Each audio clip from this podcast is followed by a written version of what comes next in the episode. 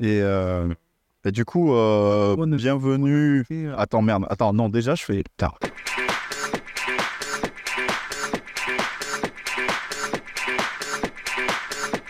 Toulouse in the House, épisode 3, présenté par Madu.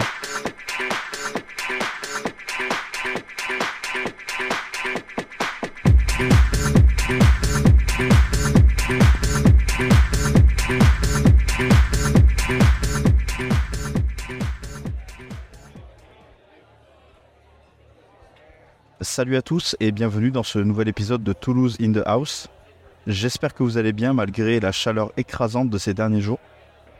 Après avoir passé un peu de temps en Montauban euh, ben, pour découvrir l'histoire de la house du Bronx de Toulouse dans l'épisode précédent, euh, je vous invite à revenir un peu ben, dans la ville rose, mais en faisant un petit crochet par Paris. Vous allez me dire que c'est assez curieux comme itinéraire, mais euh, on va aller à la rencontre de deux frères, Ali et Farid, qui sont nés et ont grandi à Toulouse, mais qui aujourd'hui vivent respectivement en région parisienne et en Occitanie. Et cette connexion entre la capitale et le sud-ouest va être super importante dans leur carrière, puisque à eux deux, ils forment le duo de DJ producteurs The Eternals, projet sous lequel ils ont pu côtoyer et collaborer avec un autre duo très bien connu de la scène électronique française et mondiale, qui lui se passe d'introduction, puisque veux bien entendu parler de Thomas et Guiman des Daft Punk. Mais bien avant de signer à la sortie d'un maxi sur l'un des labels des Daft, leur aventure a commencé euh, non loin d'ici, puisqu'on est aujourd'hui dans le quartier des Mazades, proche de la cité Negreneis et à proximité de la barrière de Paris. Merci beaucoup Ali et Farid de me rejoindre aujourd'hui dans ce nouvel épisode. Et grâce à la magie du podcast et du montage, j'ai la possibilité de vous avoir tous les deux au micro quasiment simultané. Avant de revenir en détail sur votre carrière, est-ce qu'il serait possible de vous présenter euh, pour les auditeurs du podcast? Je sens Farid que tu es motivé. Ouais, eh ben, dans le cadre de la musique évidemment. On a commencé à faire du son avec Ali euh, dans les années 90 et euh, en tant que DJ en premier. Et euh, de fil en aiguille, on est, devenu producteur de musique. Et voilà, en, rencontrant des personnes, en nous intéressant de plus en plus à, la musique, comment elle est faite. En tout cas, sur, le thème de, de house music et de la techno que c'est une production assez particulière qui est pas faite, euh, qui est faite en studio et pas, pas avec des instruments. Euh, évidemment, hein, en, toute mesure, euh, ça peut se faire avec, avec tout, mais en tout cas, ça se fait avec des, des machines, sampleurs, boîte à rythme, voilà, de la musique de studio, de home studio surtout. Yes, je capte bien sûr, mais avant peut-être de parler de production et de home studio, comme tu l'appelles, euh, j'imagine que plus jeune, vous avez découvert la musique électronique. Alors peut-être que c'est au travers de la radio ou d'un autre média. C'est souvent ce qui revient, j'ai l'impression, avec les personnes qui ont grandi à cette époque-là. Est-ce que vous vous rappelez de ce premier contact Ali, peut-être? Avait un intérêt pour euh, la musique électronique euh, dès, dès, dès, sa, comment dire, dès les prémices, enfin, du moins prémices, parce que bon, ça peut remonter loin si on parle de musique électronique vraiment, mais par l'intermédiaire d'une radio qui était assez connu à l'époque, donc qui n'a pas duré très longtemps d'ailleurs. C'était une, seule radio euh, sans publicité qu'on captait au national qui s'appelait Radio Maximum. Donc c'était euh, une radio assez large euh, dédiée à la dance music. Ah ben oui, mais ça me parle carrément puisque pendant mes recherches initiales pour le podcast, j'étais déjà tombé sur YouTube sur des archives de Radio Maximum et tout particulièrement celle de Laurent Garnier de son émission Rêve Max qui a malheureusement cessé d'émettre en 1992. Mais euh, petit aparté pour les auditeurs du podcast, en montant cet épisode, je me suis rendu compte que Radio FG avait relancé euh, Maximum en 2020. Et sur cette nouvelle version, ayant quitté la bande FM pour devenir une web radio, on retrouve une programmation euh, autant constituée d'artistes de maintenant que de classiques des années 90. Je mettrai un lien vers leur site, quoi qu'il en soit, en description du podcast. Donc après l'arrêt de Maximum en 1992, est-ce qu'il y a un autre média ou une autre radio qui prend le relais pour vous? Après, euh, ben, la chute de Maximum, je crois que ça a été M40 qui a remplacé. Bon, c'était plus du tout la même chose. Et bon, on a grandi en oubliant un petit peu que, ce style musical existait.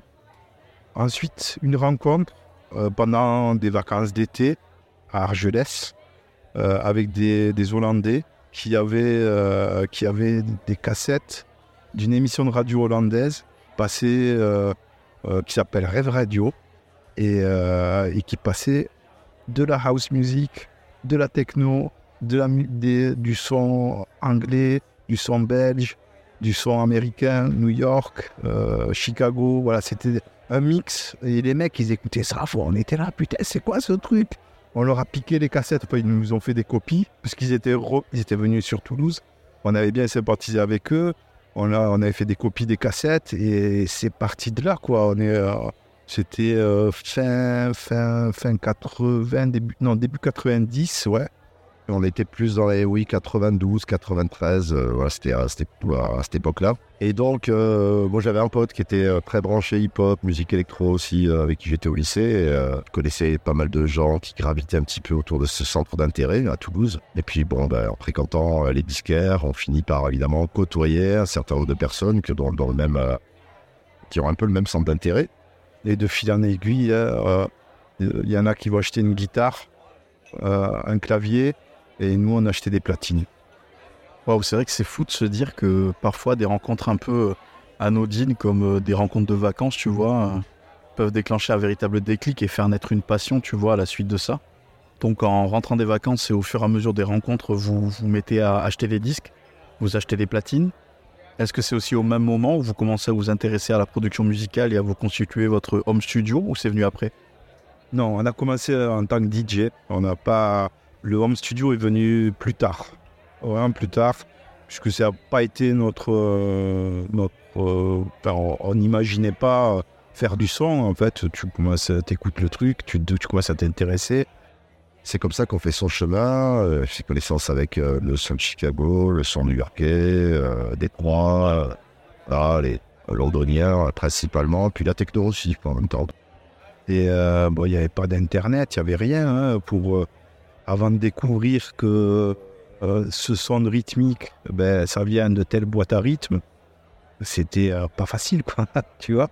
Donc tu discutais avec les gars, tu, tu, rencontrais des gens qui, qui, euh, qui avaient plus d'infos que toi et ils partageaient. De fil en aiguille, on a rencontré la scène toulousaine, puisqu'il y avait une scène toulousaine avant que nous on commence. Hein. on n'est pas les précurseurs dans, dans la musique électronique ni dans la, à Toulouse, hein, on s'entend bien, et, et, dans la house music. De souvenirs, nous, quand on a commencé à jouer, c'était dans des petits bars, quoi. Tu vois, des, euh, petites soirées avec des, les mecs qui voulaient un peu de son. Tu avais quelques bars qui, euh, qui étaient intéressés par cette musique-là. Tu avais des bars qui, qui, des mecs qui organisaient euh, des petites soirées. Le, patron, il en avait strictement rien à affiche de ce que tu pouvais passer. Lui, ce qui importait, c'est qu'il y ait du monde et que et que ça rapporte, euh, ça lui fait rentrer un peu d'argent dans sa caisse. Je comprends euh, totalement votre cheminement. Au final, c'est un schéma qu'on retrouve assez souvent pour les groupes de l'époque. J'imagine qu'au travers de ces rencontres, vous êtes aussi en contact avec ben, la scène un peu plus underground. Je parlais de la scène rave, bien sûr, puisqu'on est au milieu des années 90. Peut-être permis de jouer votre musique en dehors des bars et peut-être un peu plus sur des grandes scènes comme on peut le retrouver sur ces événements-là Oui. Euh, par l'intermédiaire d'un ami qui était, euh, lui, DJ hip-hop, DJ Park.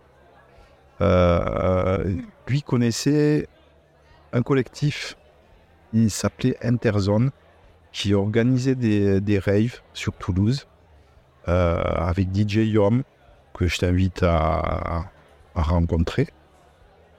C'était un petit noyau, comme tu disais, et et c'était les personnes qu'il fallait rencontrer et euh, qu'on connaît, euh, dont, certains que je connais encore, euh, j'ai encore contact. Mais c'est vrai que c'était essentiellement des rêves, des, des, des, choses un peu underground, voilà, avec le vieux classique, un numéro de téléphone, on appelle, et puis on, va dans la pampa, en bagnole, et on se perd et on se retrouve dans des endroits hallucinants, hein.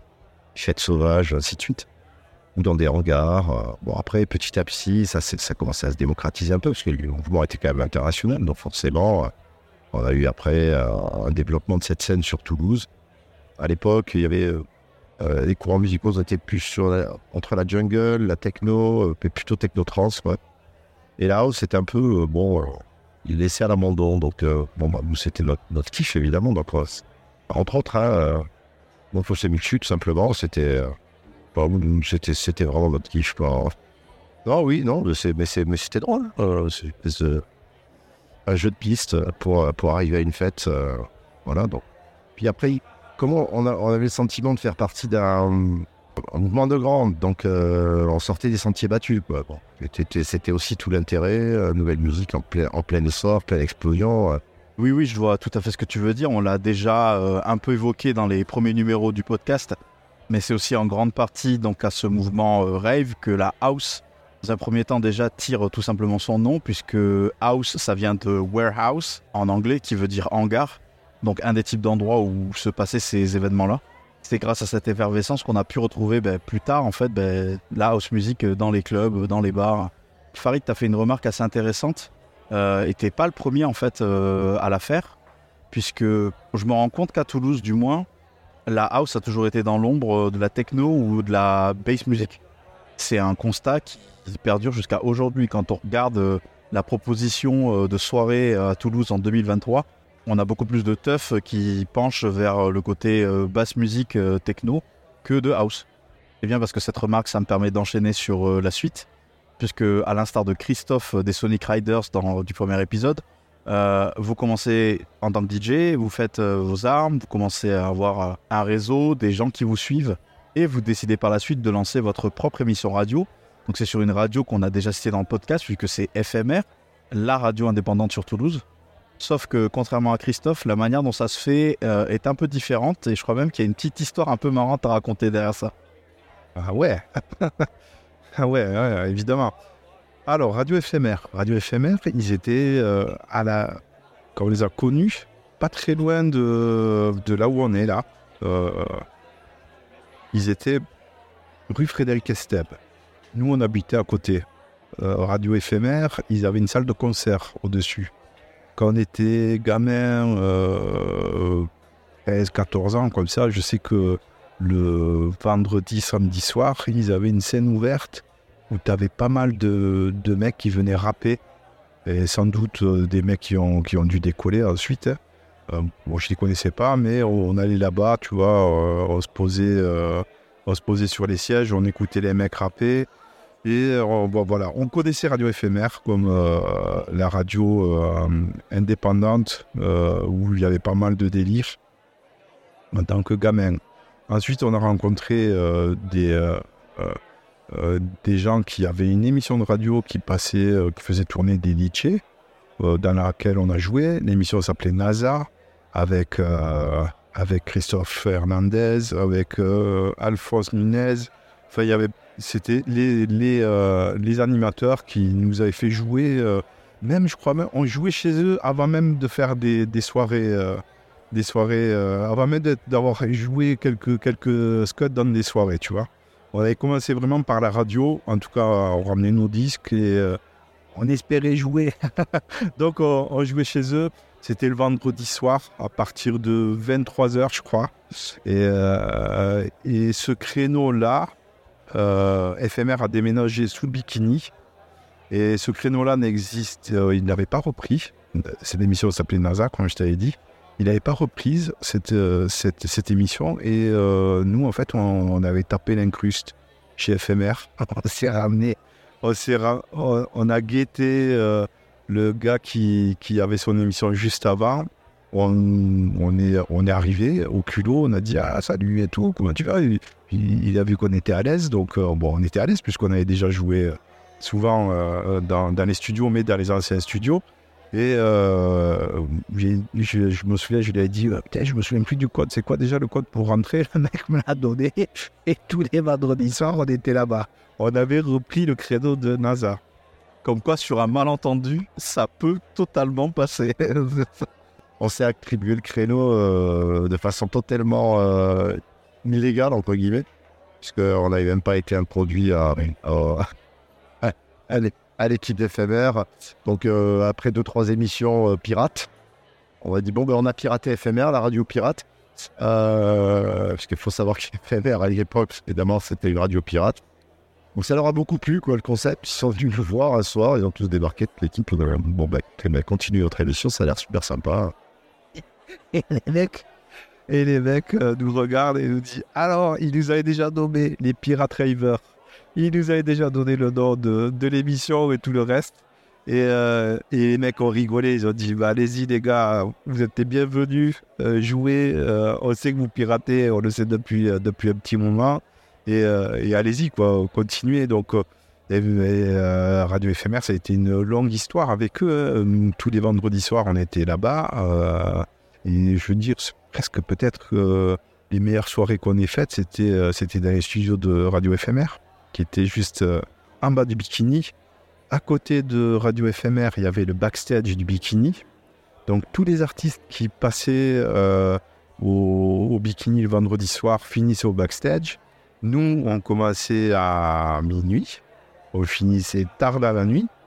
Et les mecs, ben, euh, ça arrivait souvent qu'on les retrouvait dans le studio. Euh, tu as des mecs qui étaient des New Yorkais qui disaient Passez ce genre de disque et tout. Ben, euh, il n'y a qu'à New York qu'on les connaît, ces disques, tu vois. Enfin, on a rencontré plein, plein de monde, dont DJ Gilbert, avec lequel on a sorti notre premier Scud chez lui, sur le navette discothèque on l'avait rencontré euh, euh, via éphémère aussi. Et, euh, les mecs, ben, ils portaient l'oreille quand ils allaient fumer une clope à l'extérieur, ils entendaient du son, ils venaient voir et on sympathisait quoi. On, il y a eu de tout, quoi, des New-Yorkais, des, des, groupes de partout, quoi. On a rencontré du monde là-bas. Il y a eu plein de mecs de Toulouse qui, connaissaient l'émission et qui venaient pour passer une soirée. On a, ben, en achetant des disques, on rencontra du monde on se rendait compte que ben, l'émission, euh, elle était vachement écoutée aussi. Et euh, c'est vrai qu'éphémère, on est resté énormément de temps chez eux.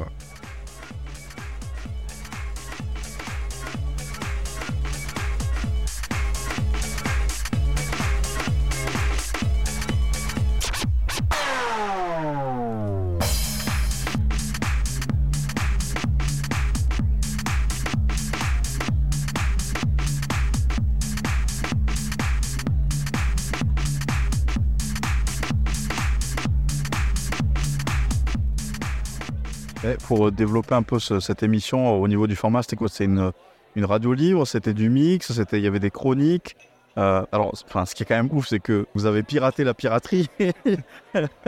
alors, notre émission était très simple. C'était du début à la fin du mix.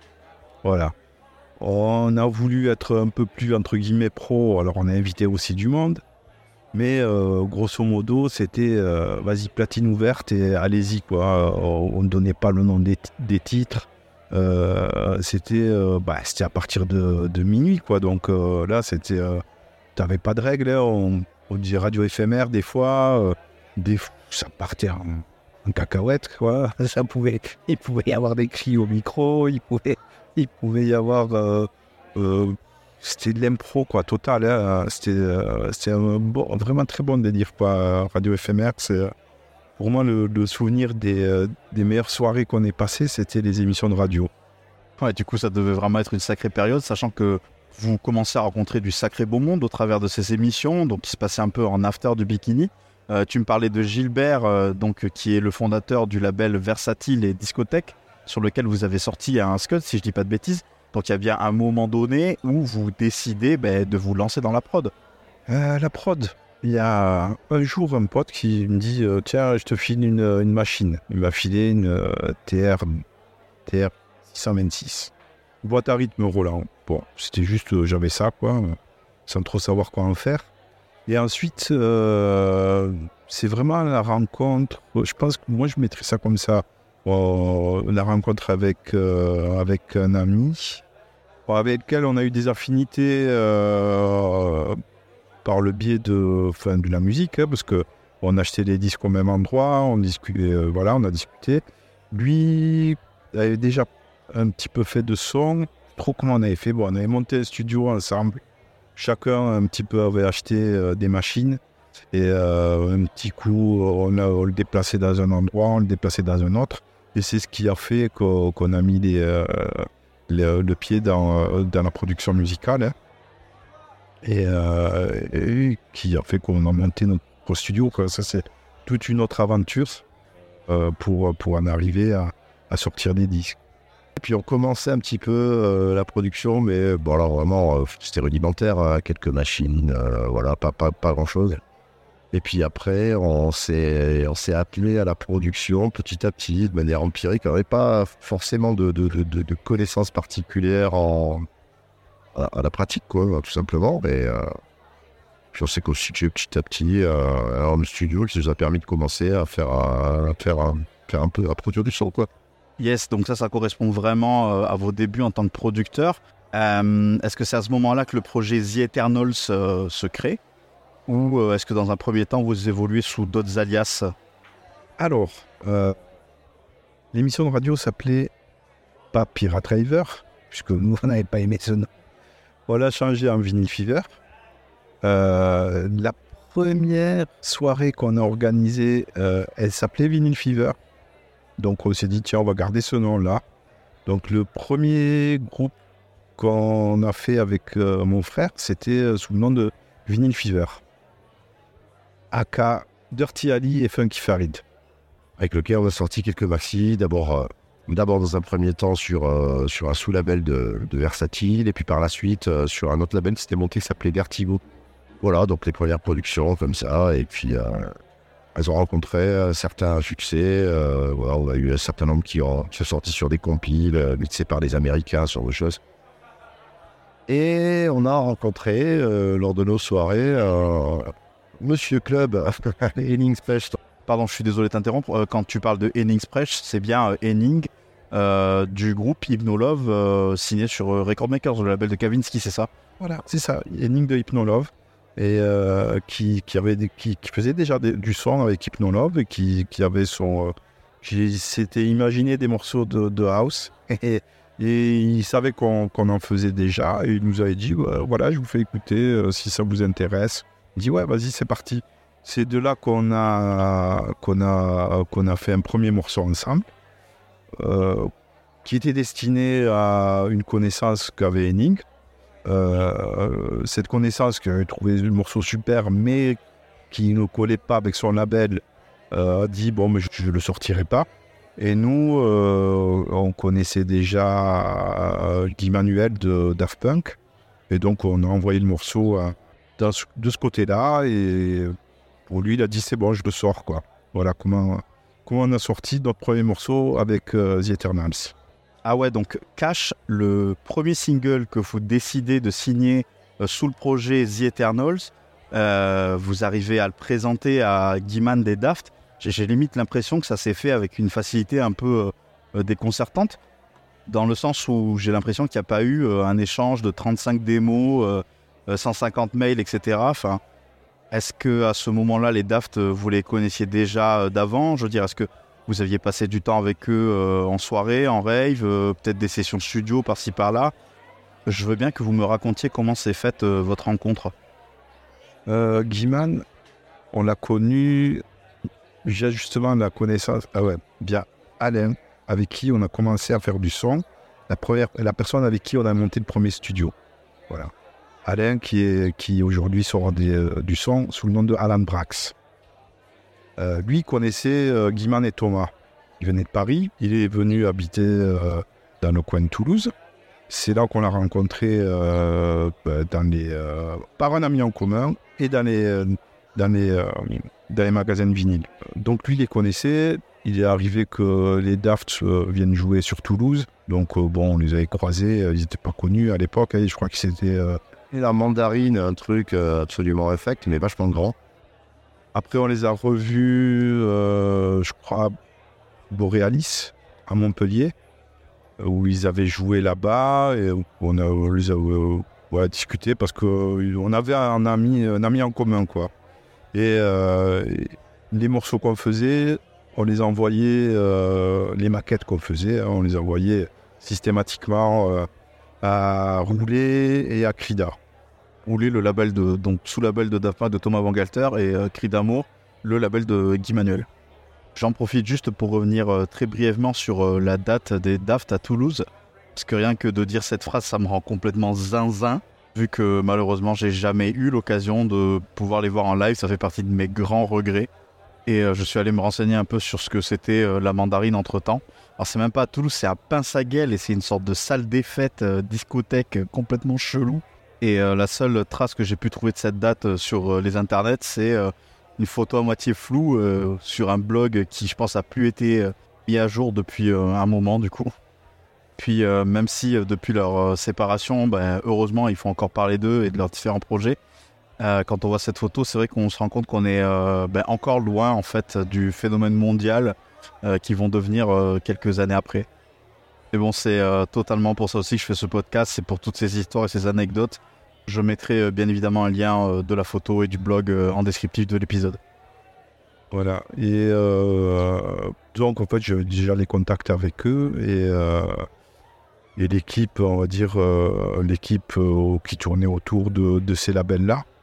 Donc, c'est voilà, pour ça que dès qu'on a fini ce morceau, je dis, bon, tiens, allez, on va l'envoyer à. On va l'envoyer à Krida. Krida, euh, je connaissais aussi, pareil, quoi, de fil en aiguille. Je connaissais euh, euh, Eric Chedeville, qui, qui, a, monté, le label avec Guiman. J'ai passé deux semaines en studio à Krida, quelques, mois avant aussi, pour, faire du son là-bas. Il y a plein de petites anecdotes, quoi. Voilà, on les connaissait. voilà. ok, ok. Mais c'est vrai que c'est. On les connaissait, et ce qui nous faisait plaisir, c'est qu'ils nous disaient, ouais, de tous les morceaux qu'on reçoit, c'est les vôtres les meilleurs. voilà. Bon, c'est pas pour ça qu'il les a sortis, tu vois, mais euh, on, on, on, on faisait, euh, c'était les balbutiements, quoi. Les morceaux, c'était pas vraiment fini, mais bon, on envoyait les trucs, euh, voilà. Alors, ils les ont peut-être pas tous sortis, mais ils en ont au moins sorti un. Et c'est donc votre maxi qui s'appelle The Wrath of Zeus, onzième sortie du label Cri d'amour.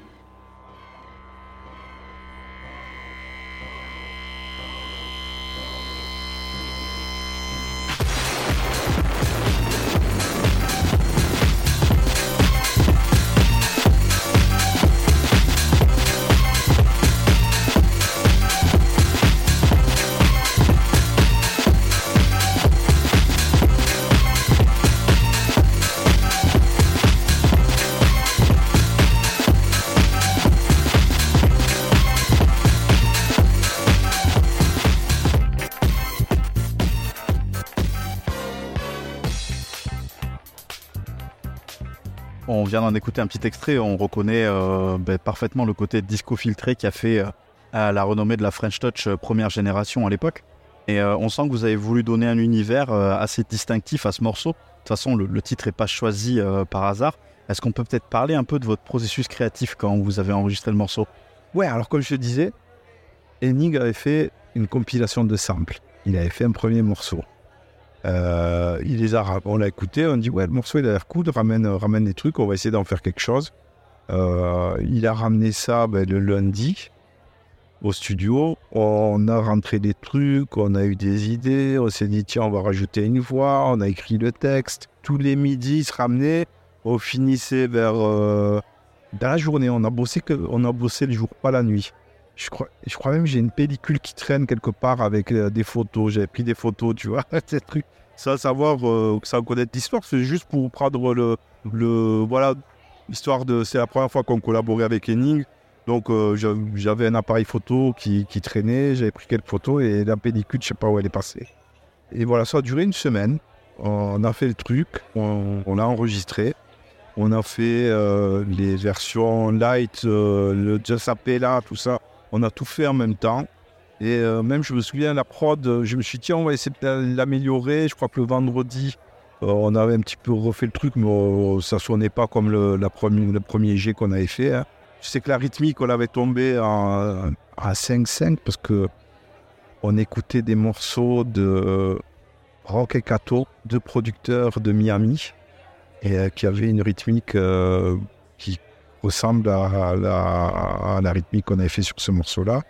Euh, très énergique, un peu hip-hop, euh, avec beaucoup de, de euh, beaucoup de caisses claires. Et euh, je sais que c'était un peu le, le truc qu'on écoutait à cette époque-là et qui, qui est ressorti sur ce morceau-là. Après, on était amoureux des, des rythmiques de Todd Terry, les rythmiques new-yorkaises, quoi. Voilà un petit peu l'histoire, quoi. Ça a mis une, semaine à être fait. On, s'est, on, a, fait ce morceau en, se prenant pas vraiment au sérieux et euh, en se disant bon ben on va faire un morceau complètement délirant. euh. on avait décidé d'en faire un, mo- un morceau mystique. Donc c'est de là que c'est parti. Bon, de toute façon, faire de la musique, c'est se marrer avant tout aussi, hein, quand même faire des, enfin pas que évidemment. mais en tout cas, nous, euh, on y prenait beaucoup de plaisir et euh, l'idée que ça puisse faire le tour du monde et, les dance floors, c'était euh, c'était assez kiffant. Quoi. Donc euh, voilà.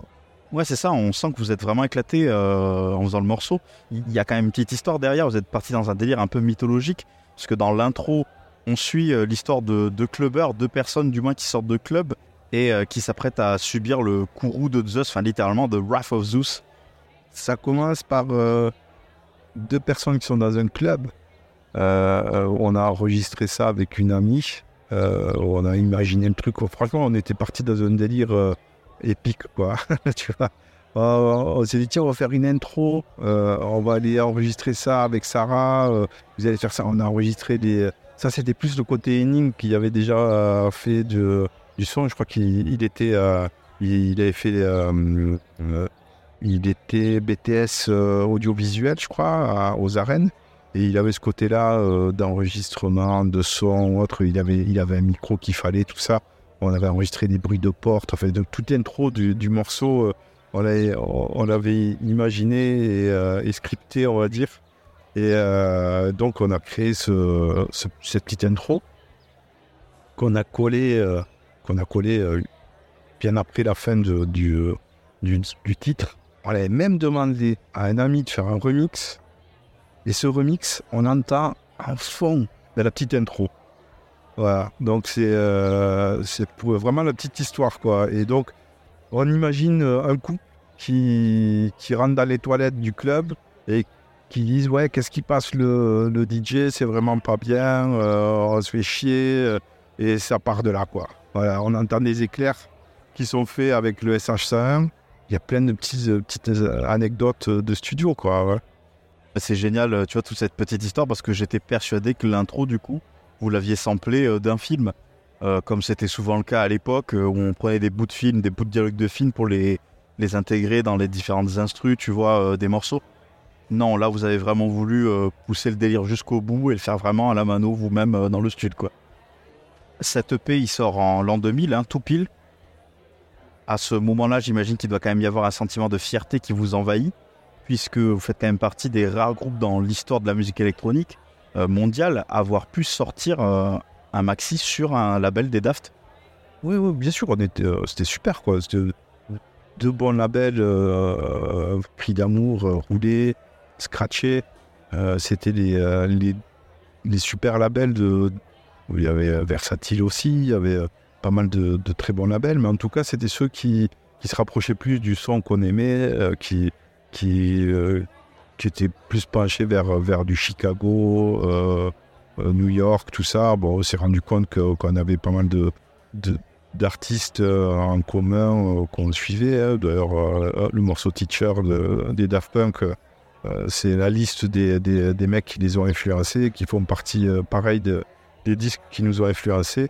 Et voilà, quoi. Je veux dire, quand même, on a rencontré de fil en aiguille, en fait, ce- cette, ce, cette team-là parisienne. On, on a, on a rencontré par Alain.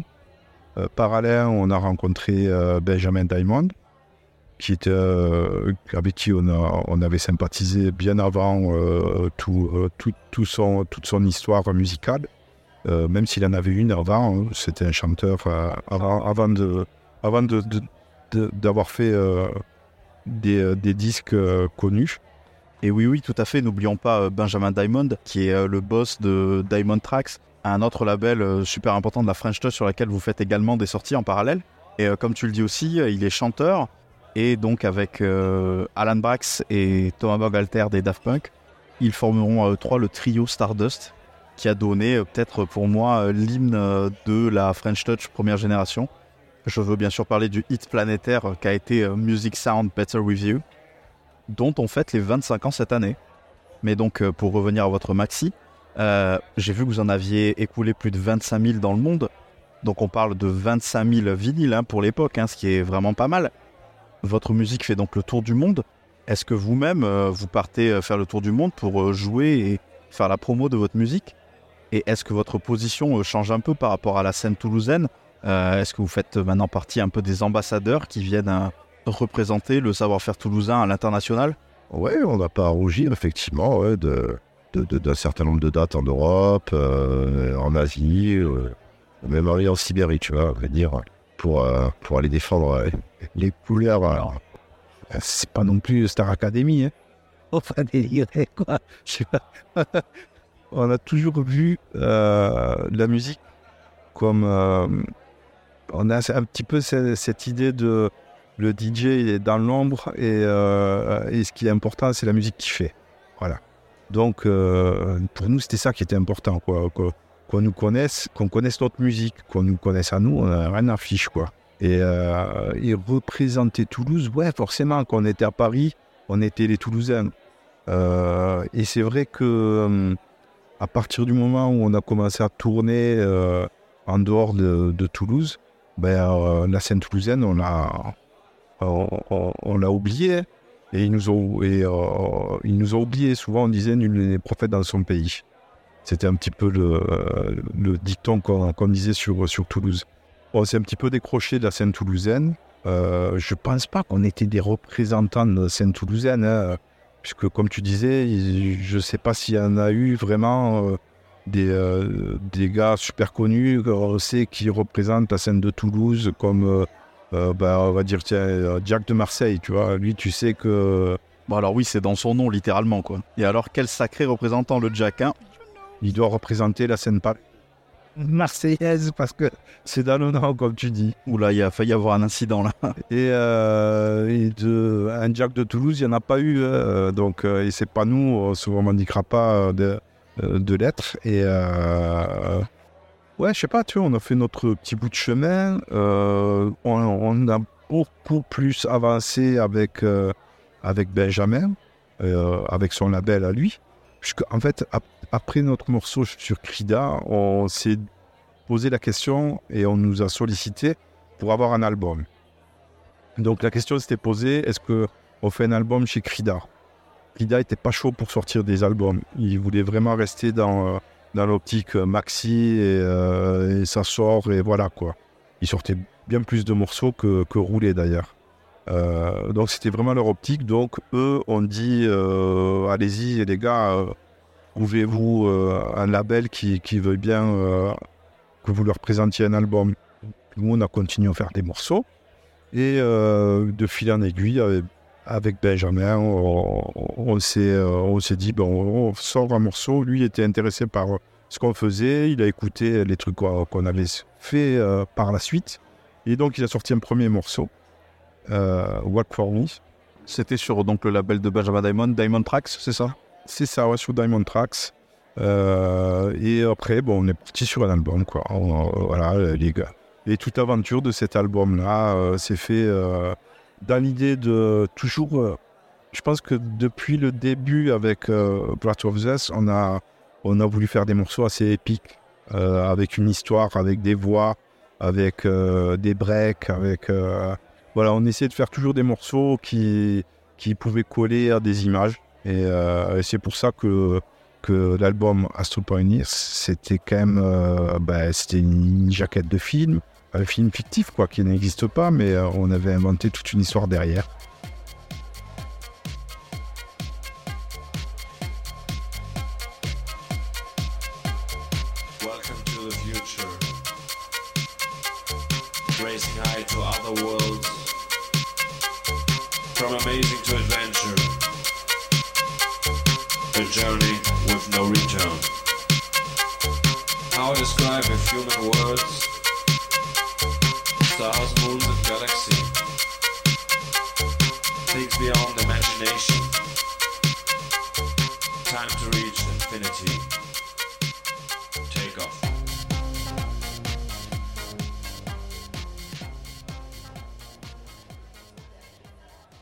Qui est assez drôle, c'est que tout ça, euh, tu as milieu d'imaginer que ça prendait ses proportions. Quoi.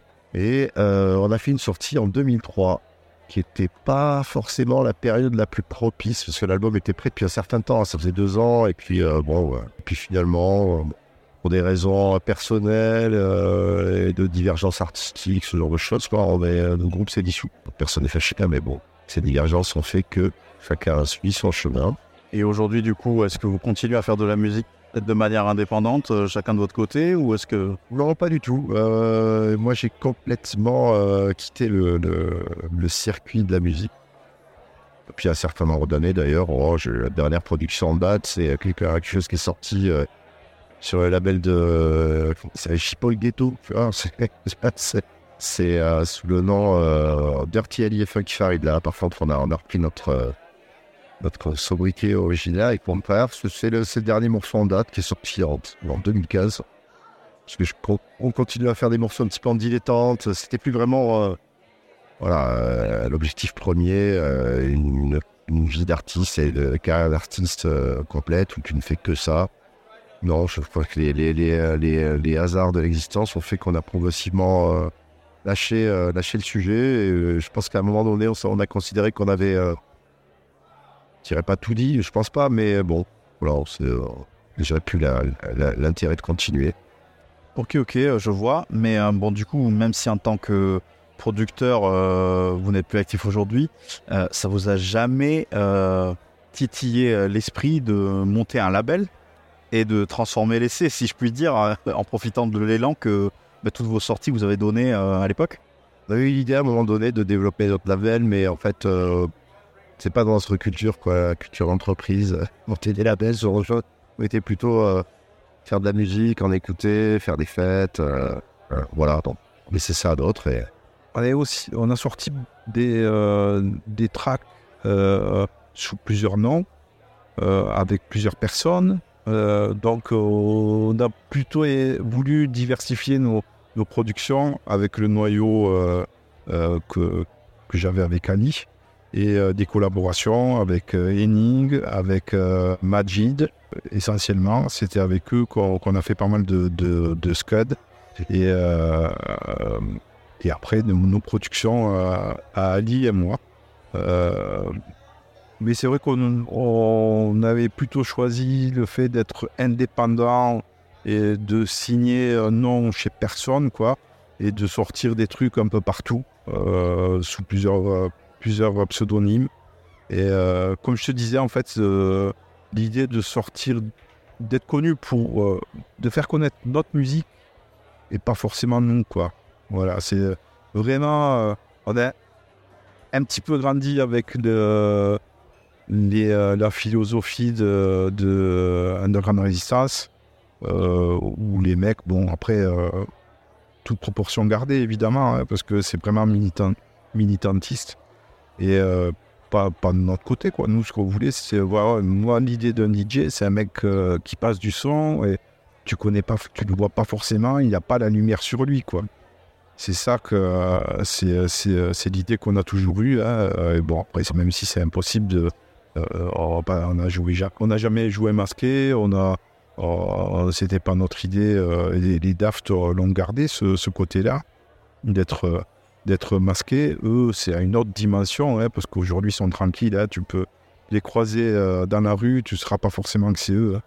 C'est vraiment intéressant de voir qu'à cette époque, et c'est un constat que je fais un peu euh, depuis euh, ben, les premiers épisodes du podcast, qu'on avait une philosophie assez différente sur ce que devait refléter un artiste issu de la musique électronique. Aujourd'hui, l'image, la manière dont on présente un projet, c'est devenu presque tout aussi important que la musique qui est produite.